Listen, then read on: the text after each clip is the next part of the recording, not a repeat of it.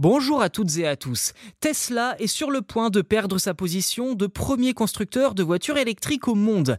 En effet, Elon Musk vient d'achever une année 2023 marquée par les échecs stratégiques et l'érosion de son image publique en raison de nombreuses déclarations controversées. Comme le rapporte le média spécialisé Bloomberg, l'homme qui a placé Tesla en position de leader dans le domaine des voitures électriques pourrait être surclassé par son concurrent chinois BYD.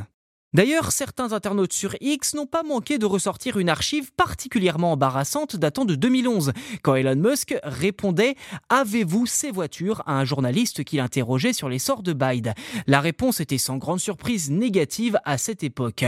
Mais si l'on repose la question en 2024, soit 13 ans plus tard, alors peut-être qu'elle deviendrait positive. Les connaisseurs se souviennent qu'en 2003, le directeur général du groupe Wang Xuanfu avait promis que Biden deviendrait la nouvelle référence en matière de voitures électriques. Deux décennies plus tard, la promesse est sur le point d'être tenue.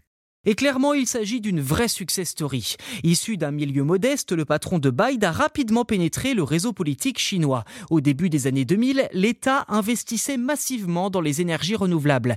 Des fabricants aux consommateurs, les baisses d'impôts se succédaient à travers le pays et de nombreuses terres appartenant à l'État étaient prêtées à des hommes d'affaires en échange d'énormes investissements.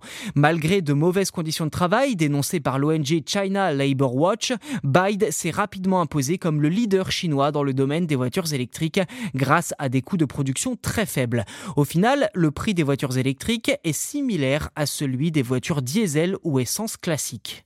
Ceci dit, actuellement, Bide limite ses ventes à la Chine, permettant à Tesla de rester le constructeur de référence sur le marché international.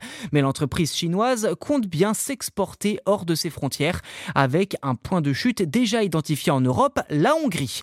D'après le journal Les Échos, le géant chinois a récemment annoncé qu'il allait implanter une usine à Zegeb, une ville de 160 000 habitants au sud du pays, tout proche de la Serbie et de la Roumanie. Pour l'heure, on ne sait pas quand la construction des bâtiments aura lieu et encore moins quand Biden vendra ses premiers exemplaires sur le continent européen.